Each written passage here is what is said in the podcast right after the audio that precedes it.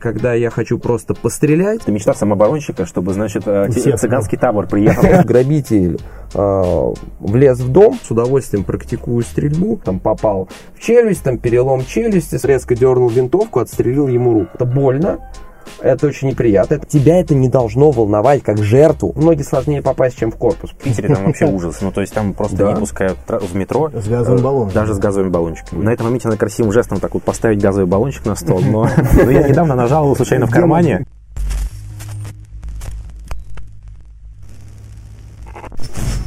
Здравствуйте, это проект «Зерно», и здесь отделяет зерна от плевел и сеет здравый смысл. Меня зовут Петр Тихонов. Андрей Колосов. И сегодня мы вместе с Артемом Урюкиным, автором канала «Ватный либерал», поговорим про право на оружие. Артем Сергеевич, добрый день. Добрый день. Ну, вообще, такой разговор, наверное, стоит начать с того, а у тебя вообще есть оружие?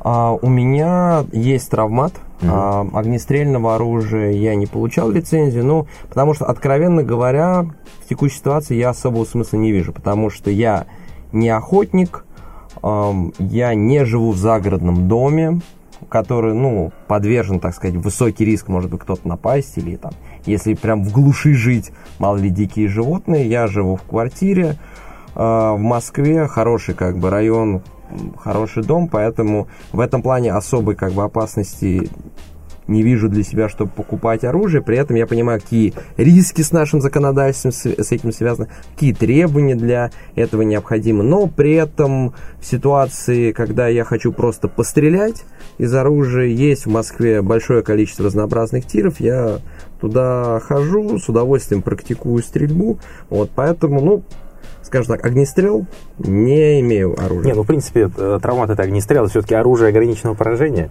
Хотя насчет стрельбы это, конечно, отдельная история, но про травмат, я думаю, еще Точно, поговорим. да. Потому что с точки зрения стрельбы в тире это интересный выбор. А, ну смотри, а вот как ты думаешь, вообще зачем просто гражданскому человеку, который э, ну, просто живет действительно вот в своей квартире, оружие? Вот действительно для самообороны? Это, ну, во-первых, оружие и право на оружие – это не только вопрос безопасности, самообороны, но и во многом это вопрос, во-первых, свободы, что также важно. Вот. Но об этом многие, кстати, забывают и игнорируют в этом, а, в этом обсуждении, когда говорят о том, что, ну, про преступность и прочее. Но конкретно, безусловно, отчасти, да, и для обороны, потому что, да, в квартирах в основном безопасно, но все-таки ситуации, когда кто-то прям вломится или, и когда ты там, ну, в большинстве случаев там это, ну, вряд ли происходит обычно, кто-то проникает в квартиру, когда обычно хозяев нет. Но все-таки, во-первых, такое, хоть и маловероятно, но может произойти. Плюс люди часто выходят за пределы своей квартиры.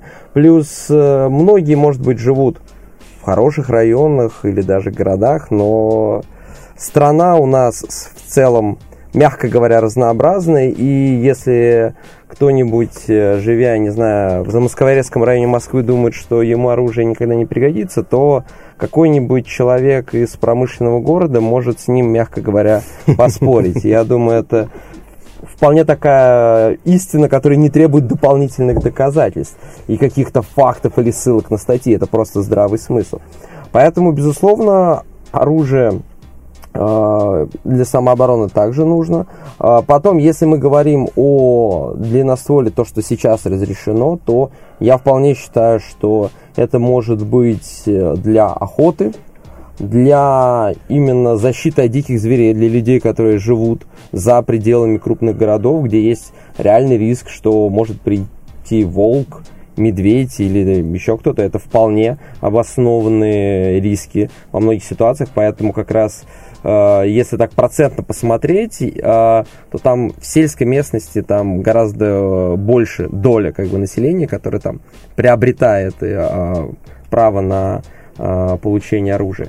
Соответственно, это вот такие самые основные базовые причины. А Касательно второй поправки, например, конкретно в США и идею борьбы с э, тираническим правительством, я думаю, это можно отдельно поговорить. Ну да. Дальше, когда Про- мы про до это этого дойдем. Но в целом, в целом, скажем, причин, почему свободный э, гражданин, который не нарушает закон, который э, и обладает полными правами, является дееспособным, имеет право э, владеть определенными видами оружия, огнестрельного, их очень много. Я только вот часть перечислил только что. Мы тут за кадром э, с Андреем Михайловичем уже обсудили немножко значит, э, оружие. Я теперь знаю инсайт, что оружия у Андрея Михайловича нет. И вот э, мне интересно, а вот если бы ты покупал оружие, что бы ты хотел себе купить и зачем? Я бы выбрал стример, но, как мне известно, сейчас уже его как бы не, не продают или не производят. Да, что-то, что-то в этом роде. У нас действительно, это, кстати, вот мы тоже э, можем обсудить насчет монополизма. Стримеры, они же турецкие были. Угу. И поскольку у нас сейчас все оружие должно быть произведено в России, да, то стримеры и зарубили таким образом. Их потом пересобирали в России, но это уже было, были не те стримеры. Но, в принципе, можно еще найти старые. Вот. У них, правда, есть такой момент, что они очень недолговечны, это где-то 500 выстрелов, поэтому в тир лучше с ним не ходить. Зачем с травматом ходить в тир? Ну, э, там точность потрясающая. Потому что это твой, пистолет. Ну да, получается, своего, родного. Да, но на самом деле, а что вообще в России для самообороны можно приобрести? Вот. Э, я тут, э, как владелец целых двух э, огнестрелов, наверное, с этого начну. Вообще, когда я покупал оружие, я не то что покупал его для самообороны, но тем не менее, у нас, получается, можно покупать оружие ограниченного поражения для самообороны, можно покупать длинноствол для самообороны, но так никто не делает, потому что это просто ну, бессмысленно, потому что все покупают его якобы для охоты, а дальше держат у себя в сейфе. Я на охоте не был ни разу, не очень стремлюсь, честно говоря, но с большим удовольствием езжу вот в Патриот, там периодически по мишеням чем-то там таким делом занимаемся.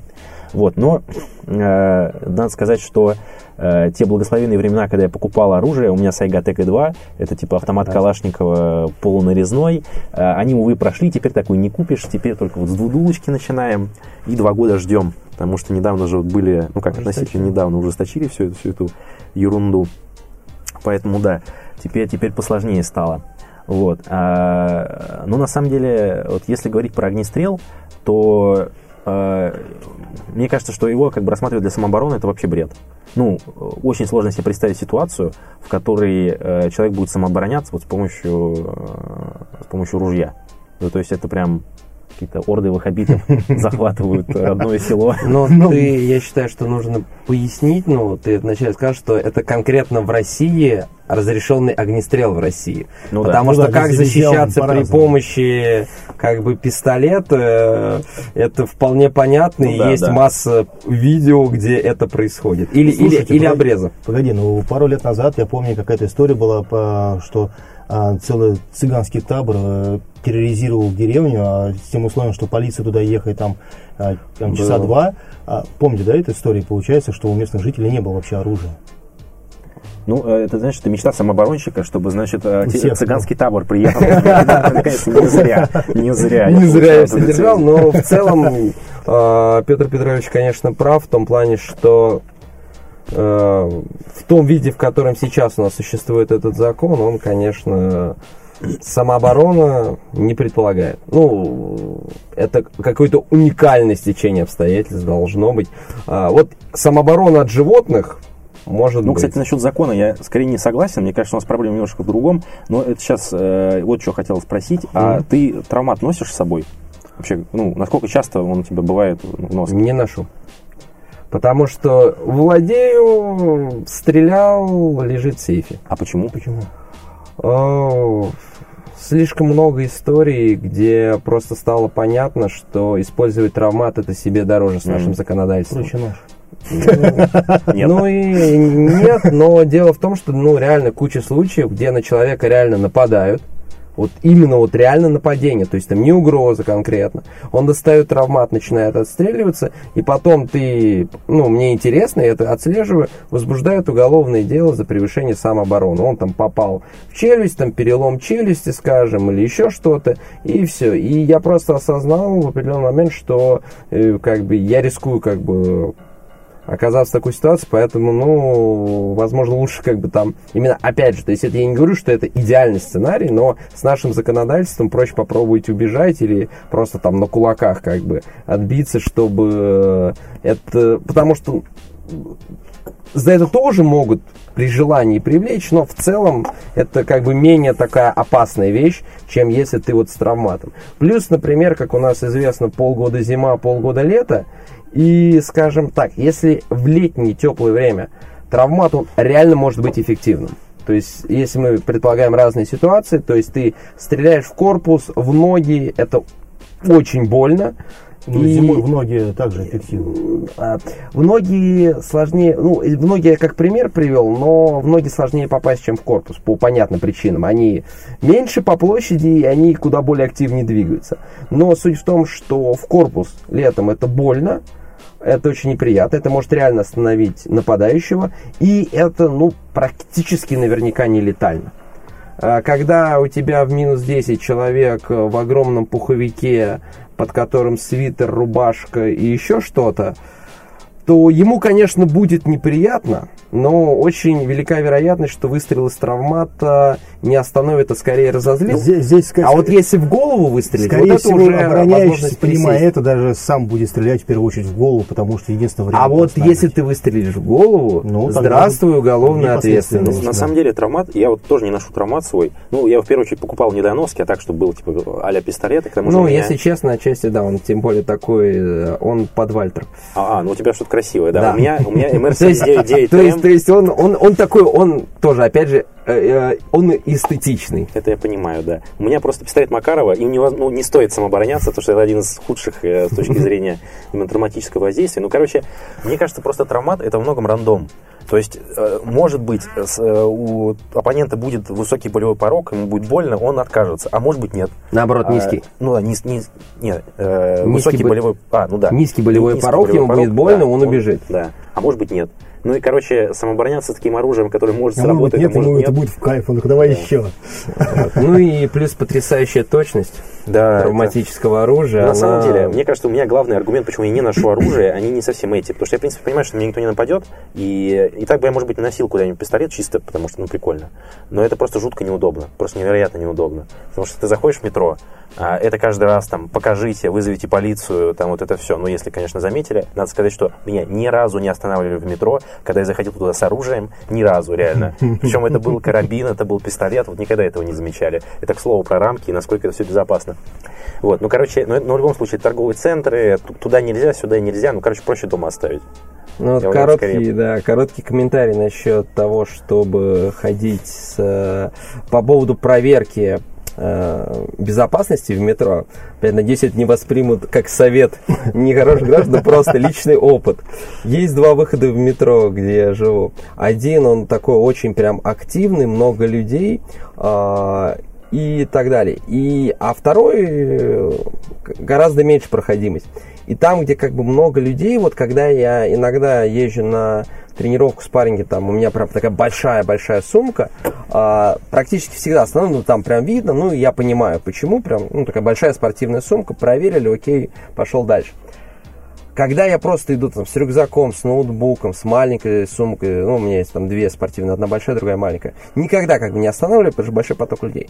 Там, где народу мало, им скучно, ну, делать да. нечего. И они даже обычно, вот портфель, вот ребята видели сегодня, пришел, просто обычный черный портфель, в котором лежит там ноутбук, ну еще там какие-то там вещи постоянно проверяют, такие, а вот про проверь, ну, а вот, ну, то есть им скучно, они проверяют. Поэтому выше вероятность, что, как говорится, затеряться в толпе. И это еще надо сказать, что мы живем не в Питере, а в Питере там вообще ужас. Ну, то есть там просто не пускают в метро. С газовыми э, баллонами. Даже с газовыми баллончиками. Да. Не говоря а как они могут идентифицировать газовый баллончик? Ты же его в карман положил и все. А, на рамках он пищит. Ну, как ну, бы, ну, да, чаще всего, разумеется, нет. Телефон, пищит. Но если они увидели, то забирают. Нифига. Это совершенно незаконно. С ними там судились 10 тысяч лет, но им совершенно... Но у них такие же правила, и... как в торговых центрах, э, якобы нельзя снимать, потому что администрация сказала. Ну, да, да, да. Кстати, вот в этом плане, раз вы упомянули газовые баллончики, мне кажется, что по сравнению с травматом, именно как чисто э, защититься и попробовать убежать, газовый баллончик куда более эффективная вещь. Ну, да. И с, потенциально, практике, на, с, на, практике это и с потенциально меньшими последствиями, ну, потому что если у человека нет какой-то очень жесткой астмы, которая может привести тяжелым последствиям, то для подавляющего большинства людей это будет очень больно, очень неприятно, но не приведет к серьезным телесным повреждениям, и, соответственно, скорее всего, против тебя никакой, даже если как бы выяснят, кто, что и так далее, скорее всего, никакого уголовного дела не будет. На этом моменте надо красивым жестом так вот поставить газовый баллончик на стол, но я недавно нажал случайно в кармане, поэтому, увы, у меня его с собой нет. Э, короче, у нас на самом деле с оружием, э, мало того, что у нас там есть вот эти проблемы с самообороной, у нас есть э, проблемы ну, с оружием как с объектами, скажем так. Во-первых, его очень легко у человека отобрать. Мы, кстати, недавно вот делали карточки поддержку петиции, и в том числе там было про то, что сейчас в России можно, в принципе, лишиться оружия за то, что ты потерял паспорт. Как это происходит? Оружие вы лишаетесь за две административки. Которые попадают под 19 и 20 раздел э, этого самого граждан, ну, кодекса административных правонарушений. И это называется там, покушение на порядок управления и покушение на, там, общественный, на общественный порядок. И вот э, потеря паспорта – это покушение на порядок управления. если два раза потерять паспорт за год, то это будет две административки, за ним будет лишено оружия. Ну, там есть еще новые всякие приколы. Типа, если статья какая-то подразумевает, э, ну, есть там одно из наказаний арест, э, то тоже оружие автоматически человек лишается. То есть, если типа парковку, ну, штраф за парковку не оплачивать, э, за это будет назначен еще один штраф, но может быть и арест назначен теоретически. И в таком случае, опять же, оружие человек будет То есть арест не обязательно, просто да, возможность да, того, да. Что... Если, если в статье хотя бы прописано теоретически, что вот это есть, уже, уже все. Сразу, ну, это, я думаю, и так всем очевидно, но просто озвучу. То есть, если тебя на митинге задержали... Вот, кстати, кстати, да. Нет? Ну, на, вот. А, раньше было как? Если на, на митинге разок можно, и дальше год придется, значит, да, э, отсиживать свою карьеру. Сейчас сразу. У меня, на самом деле, есть история жизни. Я как я получил оружие, э, по-моему, это был, не помню, наверное, 20 год, э, декабрь. И в январе меня оштрафовали за то, что я зашел в здание э, ну, вокзала провинциального какого-то без маски. И вот это было как раз тоже покушение на общественный порядок. И я год ходил после этого, трясся, чтобы меня второй раз не задержали, потому что отберут оружие, когда только только что купил. Ну и да, и к тому же, вот, что вообще можно купить? Э, в России у нас э, есть великие, великие оружейные заводы, концерн Калашников там в первую очередь, наверное, которые, ну, в общем, делают довольно конкурентоспособную продукцию, а, в том числе и за рубежом. Но, тем не менее, в России что-то иностранное купить крайне проблематично. Э, потому что у нас все это декларируется очень малыми партиями таможенными, там есть какие-то сложные, сложная эта система, и нужно платить большие пошлины таможенные. Э, я так подозреваю, что, скорее всего, там еще и не все так чисто. Ну, короче говоря, соотношение цен ну, совершенно неразумное. Типа в США какая-нибудь там R15 э, стоит 1000 долларов, в России она стоит там 200 тысяч рублей. Причем в США это R15, которая произведена в США, в России это R15, которая произведена в Китае. Так что я подозреваю, что там немножко разные все-таки R15. Э, и цена у них тоже разная, но почему-то в пользу китайской. Э, так что, в общем, история такая. Э, непростая, непростая мы подразумеваем, что оружие применяется в том числе для самообороны. И вот, Андрей Михайлович, что ты думаешь? А когда вообще нужно самообороняться? И вот что такое самооборона, а что такое агрессия? А, ну, наверное, в данном случае, когда к тебе в первую очередь а, то есть, приходит угроза, а твоему а, имуществу, твоей жизни, твоему здоровью, твоим там, родным, а, возможно, животным и так далее. То есть не когда ты, а когда к тебе. А в данном случае, то есть если возможен какой-либо ущерб вообще для тебя, для всего, что я перечислил, тогда возможно применять а, средства самообороны. Да, наше законодательство так не думает. Ну вот. Хотя у нас оно не такое уже плохое. А, я вот, насколько знаю, а, ты, Артем Сергеевич, хорошо э, в теме американского а, mm. Вот я, насколько себе представляю, там тоже разные подходы есть. А, в некоторых штатах одни, в других другие. Аб- абсолютно верно. То есть, ну, например, пару слов просто скажу, как э, я это вижу. То есть, ну, например, для меня доктрина там крепости и защиты своего дома, ну, она, то есть, абсолютно. То есть, если незваный гость ворвался к тебе в дом, ты имеешь право защищаться, в том числе и летальной силой. И я не считаю, что если что за это нужно преследовать. Ну, разумеется, мы не берем там какие-то абсурдные случаи, что человек кого-то пригласил, а потом сказал, ой, ты типа э, тут незваный, разумеется. Нет, ну, мы берем такие вменяемые, разумные ситуации, что грабитель э, влез в дом, вот, даже если он без оружия, я считаю, что человек имеет право защищать себя, свою имущество, свою семью, летальными способами. Потому что, понимаете, вы, вы потом сказать, вот он был безоружный, это был 17-летний бедный парень. Прекрасно. Возможно, его даже можно пожалеть. Но к тебе кто-то влез в дом. Откуда ты знаешь, кто он? Конечно, конечно. Есть Может у него быть, оружие или нет? Абсолютно. То есть, если у него оружие, это может быть просто парень, который хочет, я не знаю, там, он там просто денег ему действительно не хватает, там, маме больной помочь. Да, это, это можно, конечно, там, сопереживать и так далее. Но тебя это не должно волновать как жертву его, в данном случае, нарушение закона, нарушение твоих прав. Потому что это может быть э, реально парень, который просто хотел что-то украсть и убежать. Это может быть какой-нибудь наркоман, который в ломке влез и который вроде тоже как бы не хотел, но из-за своей там неадекватности он может схватить что-нибудь там и убить тебя. И там даже нож или, я не знаю, просто вазой можно человека убить вполне. Ну или просто конкретно, может быть, кто-то пришел тебя и твою семью убить.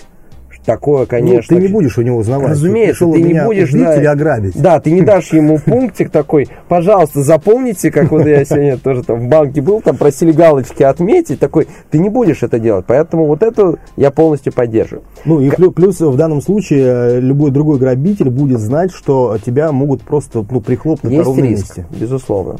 А, Касательно а, двух принципов, а, которые различаются в разных штатах, это stand your ground и а, duty to retreat. То есть, как бы, если переводить, это первое, это если ты как бы можешь стоять с оружием, если на тебя нападают, и даже, в принципе, например, у тебя, то есть ты не прижат к стене, то есть тебя не окружили, там идут на тебя, не знаю, там с мачетом или пистолет направляют или еще что-то, а, и, а вот, например, у тебя там улица там сзади спокойно, ты по принципу stand your ground, ты можешь оставаться на месте, ты не обязан никуда убегать. Если к тебе приближаются, и ты видишь в этом угрозу, ты можешь открыть огонь, ты убьешь нападающего или нескольких нападающих, и к тебе не предъявят, ну, в основном, там, от прокурора зависит, но, в принципе, там, где этот закон действует, например, сюрприз, сюрприз, Техас, вот, то э, тебя там не будут привлекать.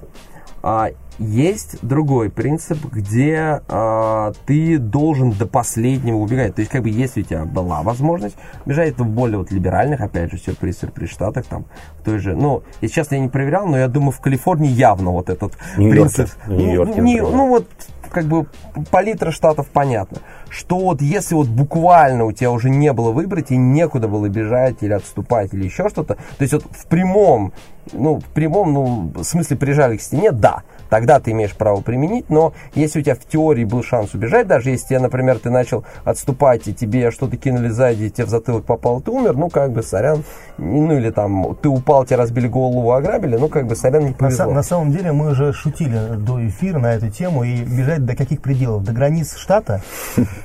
Ну, видимо, считается до безопасного места, до ближайшего полицейского, до там людного пространства, где нападающий испугается на тебя нападает. То есть, ну, такая логика. А, но я считаю, что все-таки Бежать нужно до более смелого самооборонщика.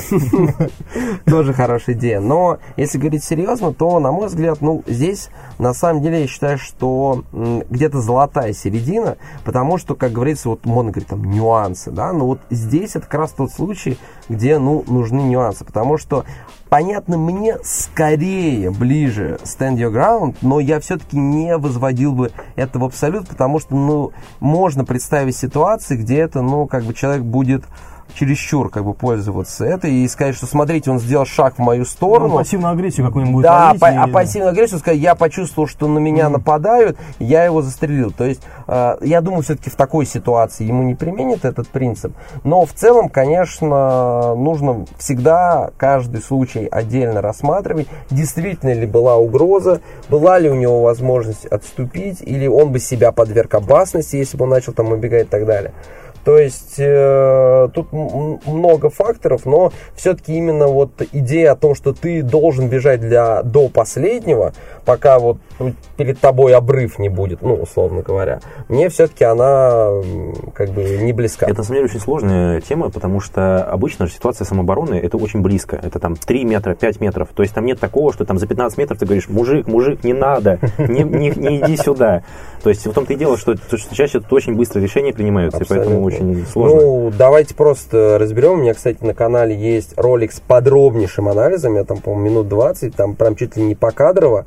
А, ситуация, я думаю, многим известная с Кайлом Риттенхаусом, да, да, да. известным а, а, американцем, молодым парнем, который а, приехал в, ну, такая краткая история для тех, кто, возможно, не знаком, во время погрома в БЛМ, это был август 2020 года, он а, приехал в город, где у него жил отец, он, он там жил с матерью, но рядом, там, в 30 километрах, и у него там жил отец, у него там много знакомых, и он приехал в этот город после того, как начались погромы. А, это штат Висконсин был, да. И, соответственно, он там, днем он участвовал там в очистке граффити, а вечером он еще с группой добровольцев вышел а, защищать местные там автоцентры и так далее, которые подвергались поджогам, нападениям. И там произошел инцидент, что не совсем адекватный товарищ сначала ему угрожал, Затем он начал его преследовать, он на него напал, и вот его Кайл застрелил в качестве, ну, защищаясь. После этого толпа антифы и прочих э, погромщиков начала за ним гнаться, пытаясь его, мол, он убил человека, его там надо схватить. Он, он вот, кстати, вот он до последнего придерживался как раз duty to retreat, то есть он до последнего убегал. Он убегал в сторону полиции, а, пока, э, пока он не споткнулся, на него напал сначала один чувак, он ударил его скейтом по голове, он выстрелил, и затем к нему подбежал другой, он направил на него пистолет, а, а, он попытался направить на него пистолет, Кайл направил его в сторону винтовку, он сказал такой, вау, вау, вау, вау, чувак, типа, я, типа, ничего не сделаю. В этот момент Кайл начал поворачиваться в другую сторону, он сделал резкий шаг вперед, уже направил ему пистолет в голову, в этот момент, ну, Кайл резко дернул винтовку, отстрелил ему руку, ну, там, часть руки. Mm-hmm. А, и после этого он, после этого внезапно толпа погромщиков поняла, что нет, с этим чуваком лучше все-таки не шутить, а, и он смог продолжить движение там в сторону полиции с поднятыми руками. Там его не задержали, но не потому, что это системная дискриминация или белая привилегия, а просто потому, что полицейские не видели, что произошло, и они увидели, да, вооруженного человека, но Висконсин это open carry state, то есть штат, где можно, если э, открыто носить оружие, то есть как бы это не запрещено, и они увидели, ну, он ведет себя мирно, спокойно идет с поднятыми руками, значит, как бы ничего не нарушил, что его задержат. Его потом задержали, был суд, и, к счастью, справедливость восторжествовала, его полностью оправдали. Но это вот такой показательный случай, когда, ну вот, большего примера самообороны вообще придумать сложно. Я вот, ну, просто вот, я изначально даже особо не планировал, наверное, на подкасте рассказывать эту историю, но вот ты просто упомянул, что в случае самообороны это очень близкий контакт, и вот это ярчайший пример, потому что все три выстрела, ну, один был буквально в упор произведен, который там чувак со скейтбордом, когда он пытался вырвать винтовку. А два других, это были выстрелы с расстояния меньше там двух, два, два с половиной метра, не больше. То есть это действительно буквально секунды, если не доли секунды, и вопрос жизни и смерти. А, давайте представим, что вот Кайл Риттенхаус был бы в России. Что было бы у нас? А, ну, на самом деле, получается, что при, примерно то же самое, потому что у нас тоже можно самообороняться, когда э, твоей жизни или жизни людей вокруг угрожает непосредственная опасность. И, в принципе, убегать тоже не обязательно. То есть, э, если опасность угрожает, то закон не, не обязывает отступать. Единственное, что, э, за что Кайла бы точно закрыли, это за то, что он пошел э, с оружием защищать какую-то собственность. Потому что у нас закон не распространяется на собственность, то есть, если бьют твою машину, угоняют твою машину, стрелять в этих людей ни в коем случае нельзя. Э, можно применять оружие только против тех, кто угрожает э, жизни, здоровью, чести, достоинству людей каких-то. Или твоего, там, или там вот людей на улице, грубо говоря. Поэтому, ну да, и разумеется, нельзя в открытую носить оружие. Вот, Петр Петрович, я как раз про это хотел сказать, что Кайл Риттенхаус бы, он не оказался в этой ситуации, русский Кайл Риттенхаус, потому что он бы просто никуда бы не дошел, он бы отошел метров 400 от дома, вот с винтовкой на перевес, его тут же бы посадили в бобик и увезли в нужное отделение. Поэтому в России такого бы не произошло. Да, да. не произошло. Не, ну есть лайфхаки свои. Можно как бы носить э, оружие в чехле, который там чисто просто тряпочка такая сверху, магазин в руке. Отдельно. Да, отдельно. И так, ну, ну не рекомендуем. Не реком- не является рекомендуем. Осуждаем, осуждаем, да, безусловно. Э, Да, на самом деле э, в России э, чаще сажают действительно людей, которые самообороняются, чем людей, которые нападают. К сожалению. Но я бы вот это не связывал с тем, что в России какие-то плохие законы. И на самом деле это даже плохо, чем хорошо. То есть как бы плохой закон, его понятно примерно, как поправить. Ну, то можно написать хороший закон. В России немножко сложнее проблема. Потому что э, у нас э, закон о самообороне, как я уже говорил, ну, ну, относительно адекватен. То есть, если действительно есть угроза, или угроза родным, или угроза просто человеку другому, то его можно защ- защищать. Но э, вероятность, что это будет квалифицировано затем как самооборона, она, к сожалению, невысока. И я так понимаю, что связано это с двумя вещами. Самое главное, это что нападение э, это статья слабенькая, а вот убийство или нанесение тяжких телесных это статья более сильная. И правоохранительным органам гораздо интереснее расследовать убийство, чем расследовать нападение какое-то, которое закончилось успешной самообороной. Просто скучно. Тем И- более и- вот он, и вот не- он убийца, его искать не нужно. А Ску- галочку ты себе Скучно поставишь. и неинтересно не убийство Мгм. расследовать. Ну да. Ну, там же вроде есть э, более такие важные дела. И, вот, Конечно. и раскрываемость, опять же, повышается. А тут вот он сам пришел. А, Буквально. А, ну и на самом деле э, у нас же есть э, превышение пределов самообороны. Вот это в России не применяется практически никогда. М. То есть, если у нас произошла самооборона, и э, самооборонщика будут, ну, судят по какой-то статье, это всегда нанесение тяжких телесных или э, убийство. Даже так. Ну, и, может быть, можно найти, конечно, вот случаи с превышением, но это прямо большая-большая редкость. А, И когда, ну, про- просто превышение, там очень слабые, слабое наказание. Я боюсь сейчас соврать, но, по-моему, там до трех лет лишения свободы. А, но это, опять же, не такая серьезная статья, как там убийство или нанесение тяжких телесных, поэтому это совсем не так интересно. Эм, Вот, и... Но тут, опять же, есть некоторые принципы, э, которые несколько улучшают судьбу э, человека, который применяет в России оружие. Э, Это кто первый подал заявление. Это очень важно. А, То есть, если э, первый по- подает как бы жертва, ну, то есть, это, грубо говоря, вот этот Кто негодяй- успел первым подать? ну, там не совсем так получается. Там, получается, вот негодяя там, значит, привозят в больницу, у него там есть огнестрельное ранение, автоматически э, начинается расследование, как так вышло. И вот если это расследование началось первым, то, получается, нужно уже искать того негодяя, кто его э, подстрелил. А если самооборонщик успел первым, значит, подать на то, что на него напали, то сначала это будет, а потом уже рассматриваться вот эта сторона. Ну, я не знаю, прям яв- является ли это ультимативным оружием. Нет, конечно, точно не является. Но вроде, вроде бы это действительно немножко упрощает жизнь, э, повышает вероятность на какой-то благополучный исход. Так что, на самом деле, лучшая, наверное, рекомендация в случае чего это сразу идти в полицию и сразу вот рассказывать, что на меня напали, э, что ты плохо помнишь, что происходило, это тоже важно, э, потому что потом адвокат поможет вспомнить, если что, как там точно было. Э, Ну вот, Это, что, это хороший совет. да. Это я помню тоже, как на курсах нам юрист э, от- говорил там, ну, если там ну, там в контексте экономической безопасности каких-то там правонарушений на все вопросы отвечаете не уверен или не помню. Ну не да. помню. Самое... Не, не уверен и не помню. Это, в принципе, как бы равносильно. То есть никогда не давайте утвердительных или отрицательных ответов. Да. То есть никогда не говорите «да, точно» или «нет, этого не было».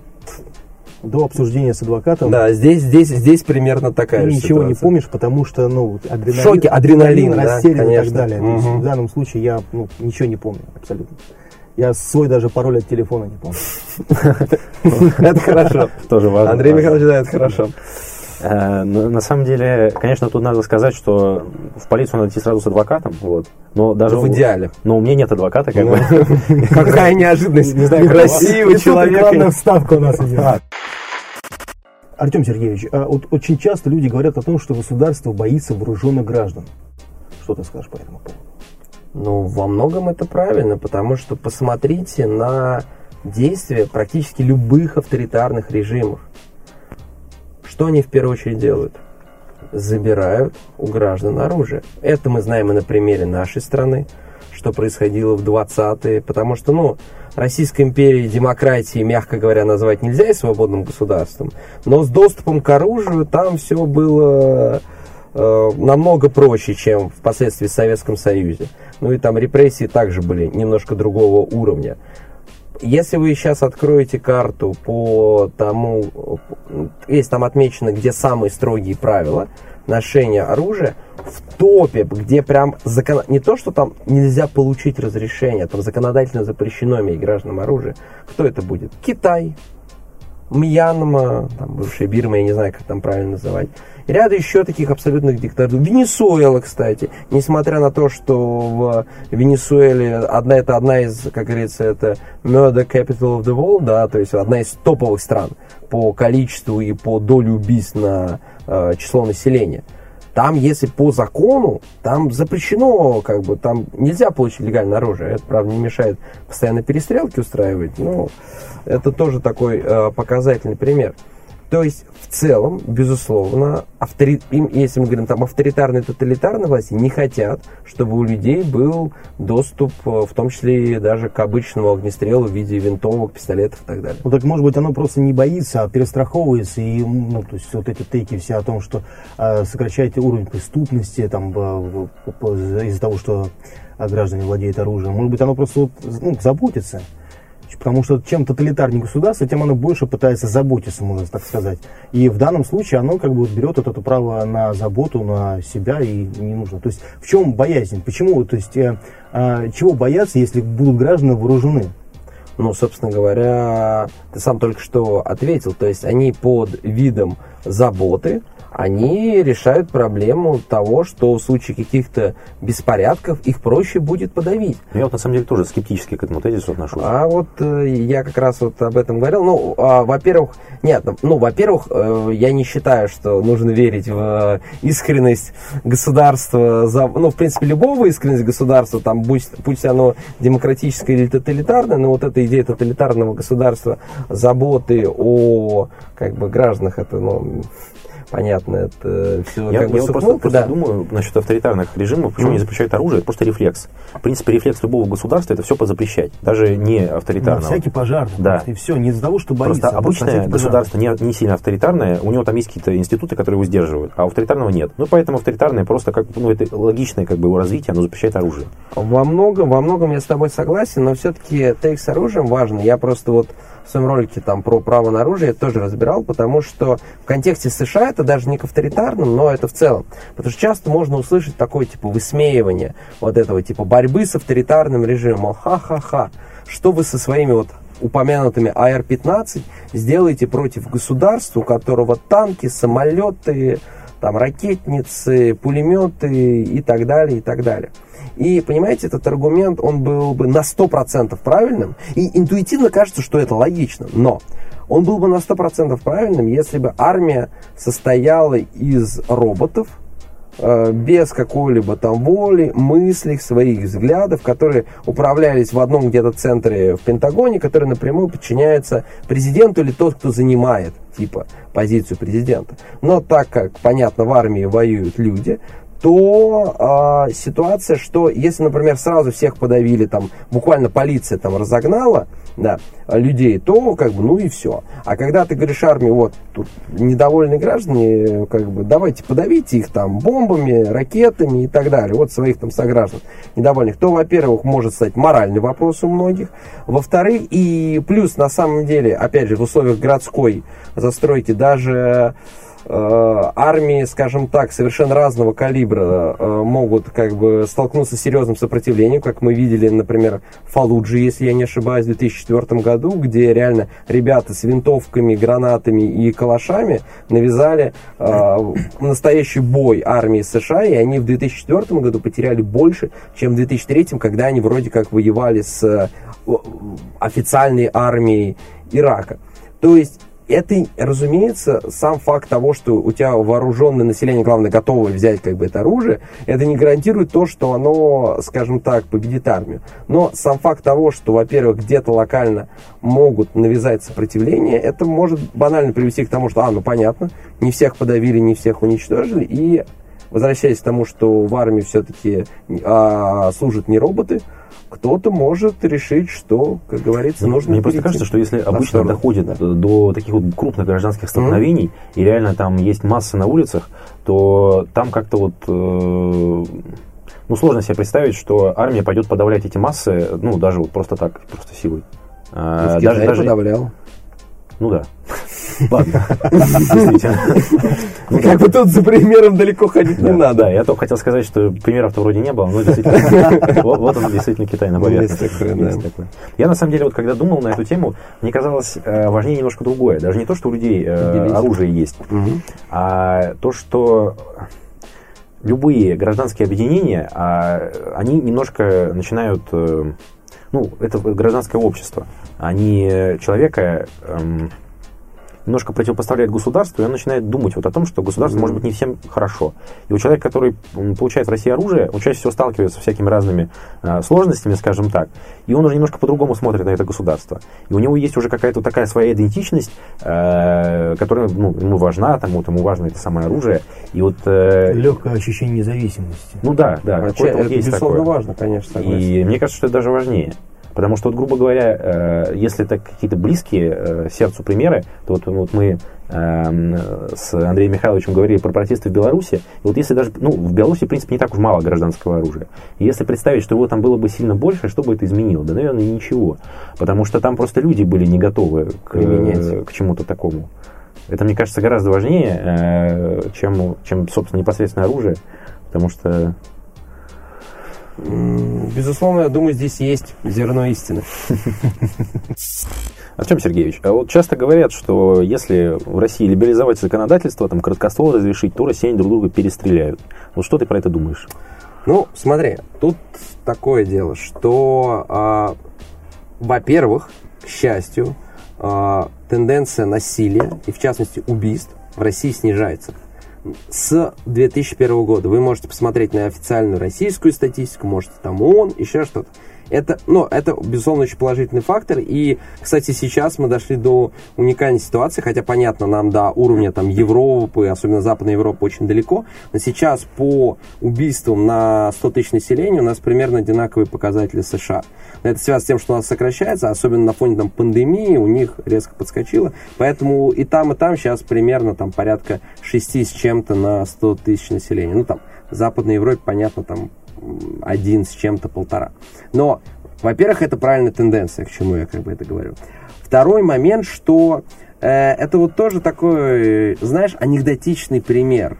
Потому что, ну, даже я, будучи сторонником права на оружие и за легализацию, в том числе и короткостволы, и ношения и так далее, это не делается одним днем. То есть это, то есть вот в глазах вот тех, кто приводит этот аргумент и говорит, все, вот мы типа завтра приняли закон, и дядя Вася из Сыктывкара идет, покупает пистолет и идет там стрелять в своего соседа, на которого он 20 лет зуб точил. Разумеется, такого не будет. Ну, во-первых, у нас нет, э, хорошо или плохо, там, второй поправки, как в США, вот, но и у нас нет такой культуры обращения с оружием, того уважения, того понимания, как это делать. Поэтому это нужно делать постепенно, но все равно двигаться именно в сторону либерализации. То есть, безусловно, проверки. Безусловно, там уголовникам, которые там отсидели по серьезным статьям, как в США, например, у felons. То есть, felon тот, кто отсидел, причем больше года тюрьмы, у них там misdemeanor, не совсем, но типа аналог административки, mm-hmm. но это типа до года тюрьмы, и felony, это больше года тюрьмы. А, им запрещено владеть оружием, даже после того, как они отсидели. А, Потом э, там, безусловно, у, у них этого во многих штатах нет, но у нас и так есть. Те, кто там проходил, знают, там в психдиспансер сходи, в наркодиспансер сходи, докажи все это. Ну и только нужно действительно проверять, а не вот я, справочка. Деле... То есть нужны... Э, и самое главное, я просто закончу мысль и mm-hmm. передам, конечно, слово сразу, что а, важно именно как бы обязательно, например, проходить курсы обращения. То есть ты хочешь, то есть как с водительскими правами. То есть, ну, ты же не просто пошел, сказал, вот вам, сколько там, 2000, 3000 рублей, не знаю, ну, за получение права, вот вам 3000 рублей, дайте мне права. Нет, конечно, ты должен пройти курсы, ты должен доказать, что ты умеешь с этим обращаться. И так как, в отличие от США, у которой культура обращения с оружием э, длится, сколько существует эта страна, то есть уже почти 250 лет. Нам, конечно, это все нужно вырабатывать, поэтому регулирование – я считаю необходимым и вот так постепенно, безусловно, прививать это. И, а возможно, ну, это такие мечты, понятно, но, возможно, если это мы будем делать, если мы будем двигаться в эту сторону, то, скажем, лет через 40 для людей там нового поколения, которые вырастут в этой культуре... Ты имеешь в виду среднеазиатов? Это мы поговорим, наверное, на Это другая тема, да, еще Да, вот, то у них будет как бы совсем другое к этому отношение. И с одной стороны и такого страха не будет, но с другой стороны будет именно уважение к оружию. Потому что у нас реально сейчас многие либо оружие супер страшно, да, даже не прикасаться, вот я коснусь, оно выстрелит, кого-то убьет или стену прострелит, еще что-то. Либо, о, прикольно, ой, что, давай я сюда посмотрю. То есть вот реально такое ощущение, к сожалению, что очень много многих наших соотечественников, у них вот это одна из двух крайностей. Хотя, конечно, и то, и то это неправильно. Я, я вот просто всегда, когда приводят аргумент про дядю Васю из Сыктывкара, который пойдет там кого-то застрелит, мне вот интересно, а почему он сейчас это не делает? То есть, как бы, длинноствол ему не интересно, да? А вот Да, не, ну, да, оружие, это, как говорится, для лохов, а вот из глока пристрелить, это прям вот как в фильме он посмотрел «Не грози Южному Централу». Вот сразу так вдохновился. Э, ну, на самом деле, про оружейную культуру, э, мне кажется, что это некоторым образом преувеличение, что в России она какая-то плохая. То, что если мы посмотрим, а много ли людей в России гибнет, например, на стрельбищах или в тирах, от того, что там были какие-то э, ошибки э, с техникой безопасности нарушены. Да на самом деле нет. Таких случаев, ну, это единицы в год происходят. Так что я думаю, на самом деле это немножко преувеличенная вот эта история. Может быть, есть немножко такое с э, травматическим оружием. И это почему? В том числе потому, что оно вроде как не совсем настоящее. Не так страшно. Заблуждение, о чем мы уже говорили. А, Петр Петрович, единственное, я тебя немножко поправлю. Я с тобой на 100% согласен, но вот все, что ты сказал правильно про культуру оружия.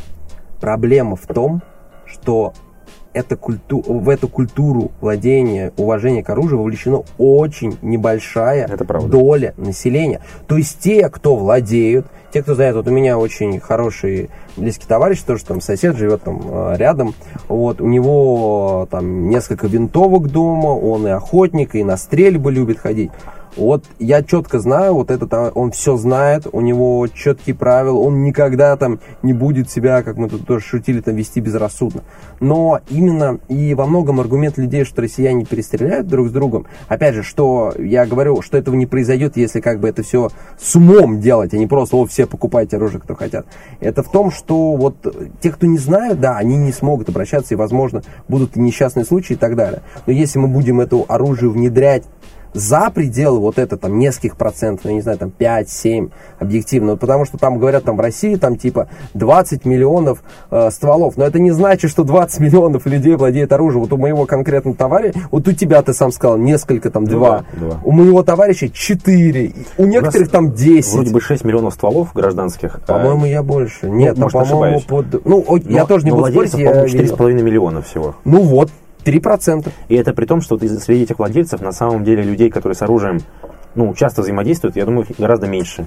Потому что у нас же часто история, человек купил ружье, и оно стоит. Потому что неудобно, дорого, ну, вот это все лень. Согласен. Вернемся к теме. А, количество э, смертей-то увеличится или нет? Я думаю, нет. Потому что количество потому что, смертей потому... не влияет. То есть а, сам факт наличие либо не наличие и вооруженность или невооруженность населения не, э, нет прямой корреляции между с количеством убийств и уровнем преступности и э, количеством оружия.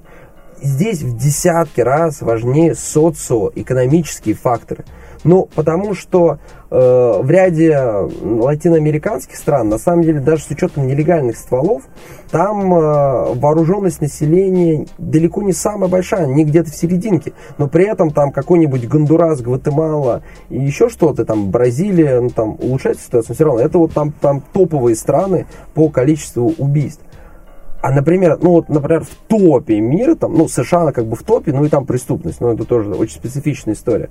Но ряд европейских стран, вот для многих, я думаю, сейчас будет э, сюрпризом, находится в топе по вооруженности населения и доступности, и там не нужно какие-то безумные тесты 5 лет, ну я утрирую, там ждать, пока тебе одобрят, но там все как бы нормально. Все знают про Швейцарию, я уверен, такой популярный пример. Например, одна из самых вооруженных стран мира это Финляндия. Одна из самых вооруженных стран мира это Австрия. Э, сейчас могу ошибиться, но, по-моему, в Греции довольно высокий уровень владения оружием. Э, там, по-моему, в странах Прибалтики, в Эстонии, по-моему, тоже очень высокий э, ну, показатель вооруженности населения, то есть количество стволов к сколько людей проживает. Ну, они там готовятся партизане против российских войск. А, ну, все 30 лет. Ну, то есть, объективно говоря, то есть здесь вот, и тут кричат, ну вот, там, и нельзя сравнивать, там, это какие-то маленькие страны благополучные. Говорит, да, благополучный. Понятно, что ситуация как бы разная, но э, сам факт того, что говорит, что вот мы легализуем оружие, у нас резко возрастет убийство, нет. Как я сказал ранее, к счастью, мы уже 20 лет наблюдаем тенденцию на снижение э, убийств и насильственных преступлений. И я думаю, что у нас в государстве, мягко говоря, не все в порядке, но э, как минимум, если не будет какого-то там хаоса, каких-то серьезных прям потрясений, я думаю, эта тенденция будет как бы сохраняться и легализация оружия ей не повредит. Э, просто при легализации оружия это же не значит, э, что начнется массовая выдача оружия ну, а, да. низким социальным слоям наоборот, то есть происходит э, в первую очередь оружие начинают владеть, грубо говоря, э, люди, которые там образованы, э, с, с достатком. То есть, э, ну, то есть ты по-хорошему даже тот человек, который готов действительно там в пьянке убить кого-то, да, но вот он по-хорошему даже он и не, не получит его. Как Петр Петрович правильно заметил, сколько у нас это АР-15 стоит? 200 тысяч рублей. Ну, да. И вот эти вот алкаши, которых часто говорят, вот алкаши перестреляют, говорят, да, 200 тысяч, сколько он работает на эти 200, на эту АР-15 будет. Вот это абсолютно нереалистично. Может быть, если у него будет такая цель, но вот он и перестанет пить. Не, объективно говоря, конечно, как мы тоже обсудили, это как бы цена неправильная, но даже если мы э, сделаем, э, допустим, уберем безумные пошлины, либерализуем как бы доступ на этот рынок и там импортные поставки и приведем, например, к, ну, пропорционально, ну, да. ну, в курсе, что в США, все равно опять это это не, это не какая-то роскошь, но это и не дешево. То есть, да, можно, я думаю, человек даже там, с, там в Москве со средним достатком э, может себе позволить, я думаю, купить, ну, iPhone себе позволяет покупать, и AR 15 за 1000 долларов тоже сможет себе позволить купить, но это не, какая, это не какой-то масс-товар, который вот пошел в супермаркет и там на там, сдачу с, какой, э, сдачу с какой-то покупки более крупной ты купил. Это очевидно. Винтовку Мосина надо сравнивать с айфоном, потому что, как известно, iPhone устарит через год, а винтовка Мосина И через сто лет не устаревает, да. Ну да.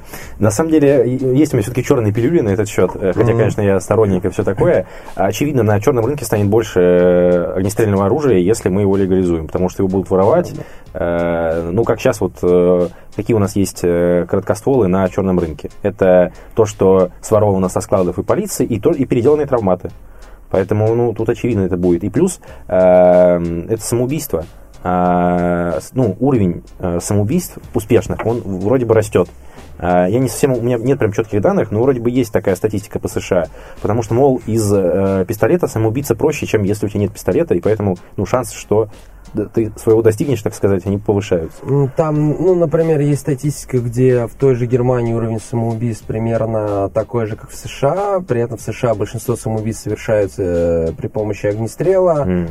А в Германии, понятно, очень небольшая доля при помощи огнестрела, но пропорционально вроде... Опять, э, я не перепроверял, но я вот в ролике э, одном, по-моему, это Daily Wire был, может быть, обманули немножко, но я думаю, это на самом деле примерно похоже на правду. То есть, когда, если человек решил это сделать, он это сделает. Много других тоже как бы способов.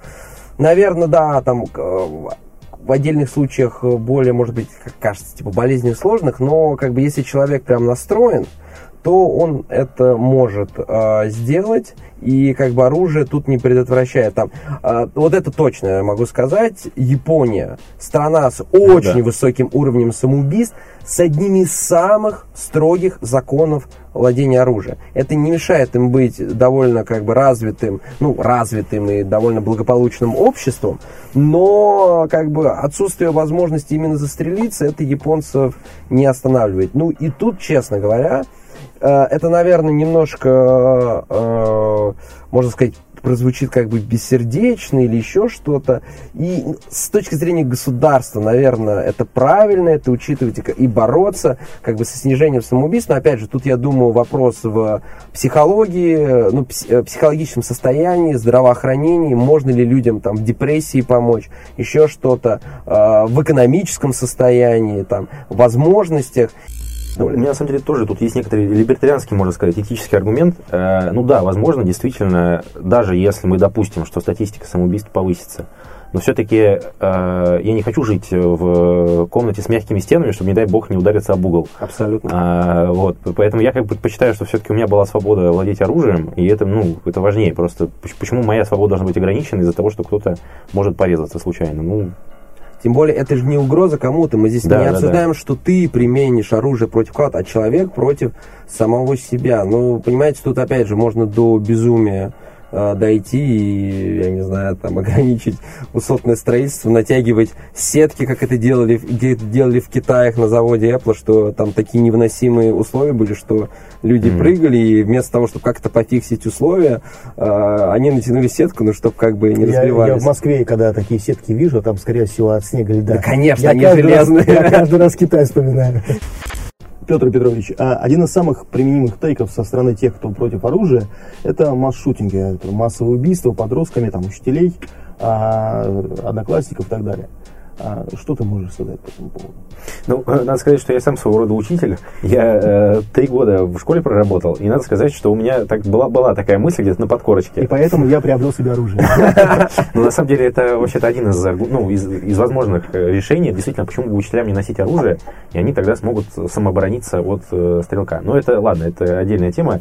Я тут не, не, не уверен, что у меня есть на, на этот счет хорошее такое аргументированное мнение, но э, тут просто что, мне кажется, самым главным – что а, действительно ли, если всем запретить оружие, мы запретим масс-шутинги? Э, кажется, нет. Потому что, во-первых, э, у нас есть другие методы, как можно людям навредить. Можно не только там стрелять, можно э, поджечь. Бензин? Да, бензин это очень опасно. Это не совет. Есть, ну и я всегда тут вспоминаю пример одного из ну, очень крупных шутингов. Это было в Корее, в Южной Корее.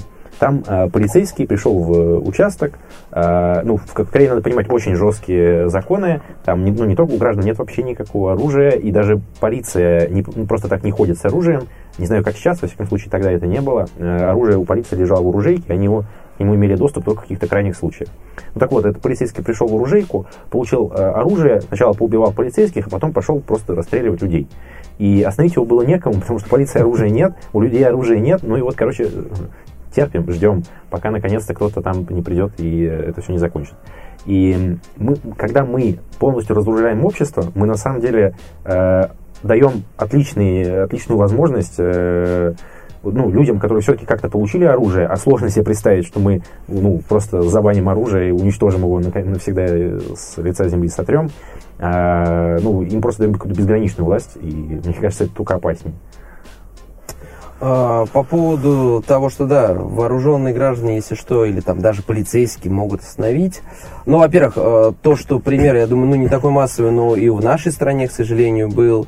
Я не помню какой точный год, но это очень известный случай, когда этот э, мент угу. пришел в супермаркет и начал расстреливать людей, тоже никто ничего не мог сделать, пожалуйста, ну, так получилось, да, и я думаю, здесь сотрудники полиции не обидятся, что этого человека я назвал именно ментом, потому что, я думаю, сами а, у них о нем ничего э, хорошего, они сами ничего хорошего сказать не могут, но в контексте вот того, что вооруженные граждане могут против, противостоять, тут это немножко как бы а, сделал, разрядим обстановку, можно сказать. Я думаю, что многие в курсе, что сейчас одной из самых, значит, самой популярной игрой компьютерной в мире является Hogwarts Legacy, где ты э, как бы косплеишь, ну, занимаешься, э, проживаешь историю волшебника. И там, в частности, есть запрещенные заклинания, одно из которых это Авада Кедавра, которое сразу убивает э, твоего оппонента.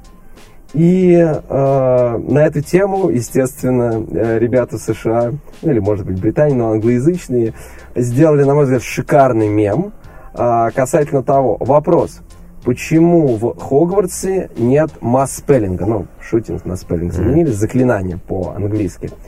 Потому что у всех есть палочки. То есть в тот момент, когда кто-то начнет орать Авады Кедавра направо и налево, и вокруг будет несколько десятков, если не сотен человек тоже с палочками, то очень велика вероятность, что вот этот масс-спылинг очень быстро закончится. А если переходить на такие, все-таки э, серьезно говорить о теме, то Uh, во-первых, Петр Петрович привел прекрасный аргумент с тем, что есть альтернативные методы. Сейчас, ну, они, э, вот еще тоже есть такой метод, который требует от тебя вообще гораздо проще, чем получать оружие, если вот человек хочет совершить такое страшное преступление, как просто вот так убивать людей, ну вот что-то него в голове переклинило. Э, есть гораздо более простой способ чем-то получать оружие или где-то его воровать. Если тебе хотя бы, по-моему, 22, поправьте, точно не знаю, но э, и есть права. Яндекс Драйв. Mm. Э, берешь в Яндекс Драйве минивэн, и, ну, дальше я не буду подробно описывать, но всем понятно, уже, что... Сегодня уже, как, как, как Григорий Остер, раздали два вида совета. Да, мы, да, не совет. Но просто, как мы видим, к сожалению, на большое количество терактов э, в Западной Европе, которые прокатились во второй половине десятых, ровно так э, убивали там больше 10 человек, десятки оказывались в больнице с разными травмами. Это было в Стокгольме, это, ну, в Ницце это вообще, ну, там грузовик, ну, там вообще десятки убитых. Это было в Барселоне, на Ларамбле. И тоже просто арендовал машину и Uh, все-таки заканчивая на более веселой uh, теме, это где этот uh, момент из американского папаши, где его дочка пацифистка говорит, что у нее там футболка, по-моему, или что-то оружие убивает, и он достает пистолет такой, я такой, давай пистолет, Убей кого-нибудь. Ну давай, не стесняйся. Ну убей кого-нибудь. Видишь, оружие не убивает. Но, опять же, это такой, конечно, анекдотичный пример, но тоже, чтобы как-то серьезную тему немножко а, дополнить шутку. Я, правда, боюсь, что мы рискуем дожить до того момента, когда левые станут э, аргументировать э, запрет автомобилей тем, чтобы, а вдруг вот кто-то может на них кого-то сбить. А, Петр Петрович, я думаю, мы с вами все понимаем, что левые будут э, аргументировать запрет автомобилей не этим, а то, что если мы не запретим автомобиль, через 10 плане... лет планета взорвется, и мы а, все умрем. Ну, это разумеется. Это тоже. Ну, на самом деле, вот к слову про средства, в Британии это же постоянно ножи. Э, да. Потому что, да, там, там сложно получить оружие, действительно, ну и полиции тоже его нет. Основное средство убийств? Мачете, э, не, ну, да, не только не насчет убийства не знаю, но вот именно массовых убийств, когда там какие-то исламисты, короче, на кого-то нападают, да, это, да, вот, да. это а, 5-6 человек были случаи, да, там, да. нападение на мосту.